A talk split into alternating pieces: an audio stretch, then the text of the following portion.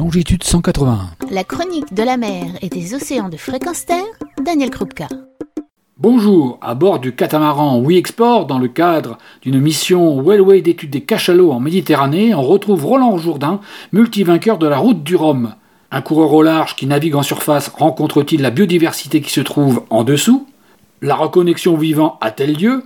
Roland témoigne de son expérience passée et présente. Mes premières rencontres avec l'océan, moi j'ai toujours aimé l'eau, euh, l'eau douce comme l'eau salée. J'habite dans un ancien moulin à eau, tu vois. Et les premières rencontres avec l'eau salée, avant la voile, moi c'était la pêche avec mes parents. La presse a été la voile pour la glisse. Donc je suis vraiment passé sur le en 2D hein, en fait, hein, sur euh, vraiment euh, essayer d'aller le plus vite possible sur sa surface. surface. Mais c'est vrai que la connaissance du milieu du dessous, je l'ai très peu, même si j'aime bien plongouiller ou aller voir ce qui se passe un petit peu sous, sous l'eau. C'est pas quelque chose qui m'est euh, totalement intuitif. Et là, bah là, je viens de vivre une aventure cette semaine qui m'a reconnecté avec le 3D parce que la mission Whaleway, mission Cachalot qu'on a fait conjointement avec longitude 181, là j'ai je me suis reconnecté à un monde que Cachalot, je le connais euh, ben, pour faire attention à pas l'abîmer en mer, hein, puisque c'est surtout ça un des premiers dangers. Pour admirer son souffle ou admirer sa présence, euh, un court moment près de nous, et puis après ensuite euh, imaginer. Mais là, cette semaine, on avait les sons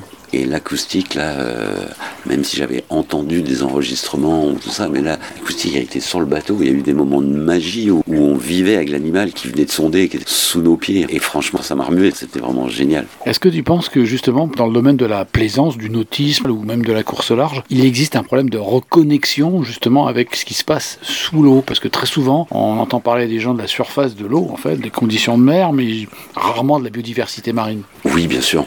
Moi, je pense qu'on est déconnecté de pas mal de choses, que, ce soit à terre ou en mer. Je crois que globalement, on est une déconnexion avec la nature, avec le monde du vivant autour de nous, euh, que ce soit dans le monde du vert ou dans le monde du bleu. Moi, je dis toujours, c'est en, langue bretonne, tu as un seul mot en fait pour dire le vert, le bleu ou le gris.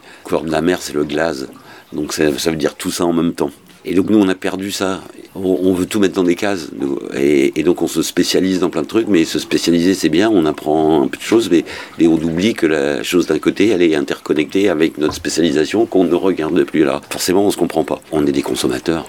Je pense que la mer aujourd'hui, c'est quoi pour le surfeur? C'est la vague, pour le baigneur, c'est euh, la serviette sur la plage, euh, pour le marin pêcheur, c'est gagner sa croûte. Or, le vivant, bah lui, bah non, ces frontières-là, euh, il ne les connaît pas. Je dis pas que c'était mieux avant, certainement pas. Mais une certaine forme d'obligation de survie à être connecté avec la nature t'empêche de faire peut-être les erreurs qu'on est en train de commettre là, de prendre, de pas payer l'addition et de prendre jusqu'au bout. Et puis après, on verra bien quoi. Ça fait un certain nombre d'années hein, que je dis que, l'océan, quand même, c'est quand même le grand tapis sous lequel on, cache la poussière. C'est hallucinant les capacités de digestion qu'il peut posséder, mais bon, tout le monde a ses limites. Tu sais, le, le pire là-dedans, c'est que moi, depuis tout petit, c'est une reconnexion avec la nature dont je vis. Sauf que je me suis gouré, comme beaucoup, beaucoup, beaucoup d'entre nous, je me suis gouré. Je suis de la génération des années 80, je suis un bébé de tapis, euh, j'ai fait ma carrière sur le modèle économique du sponsoring, euh, ça a créé aujourd'hui des bateaux magnifiques, on va très très vite, on vole. Et mais si c'est pour voler et aller encore plus vite dans le mur, ça sert à quoi quoi? Donc je me suis gouré comme plein d'autres. Je suis un vrai Homo sapiens du XXe siècle qui sait qu'il faut changer, qu'il faut faire autrement. Je vis avec mes contradictions, mais j'essaye de me soigner quoi.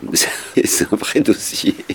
C'est très très compliqué. L'histoire maritime depuis des millénaires, elle, a d'une part rapproché les gens. Bon, elle a aussi servi à faire la guerre, à aller piquer du poisson, des épices ou autre, toujours plus de richesses ailleurs. Je milite, en tout cas, je souhaite que, cette histoire maritime de demain, dont la course au large fait partie sur l'épaisseur d'une feuille de cigarette, bah, qu'elle ouvre de nouvelles voies justement, qu'elle nous montre bien, et on est bien placé pour le savoir, la finitude de la planète. Mon premier tour du monde avec Tabarly, on était 18 à bord à l'époque, ça a duré 9 mois, tout seul en solo, maintenant tu le fais en 2 mois et demi, donc ça serait peut-être bien qu'on soit plus porteur de l'idée de faire par exemple des gros mots comme ralentir.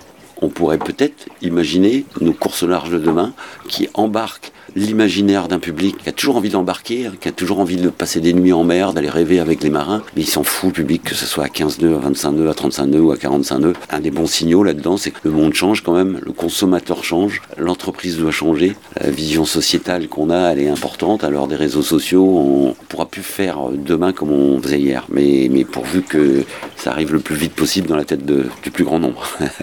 Merci beaucoup Roland. Eh bien, bientôt avec plaisir. Retrouvez et podcastez cette chronique sur notre site fréquenceterre.com.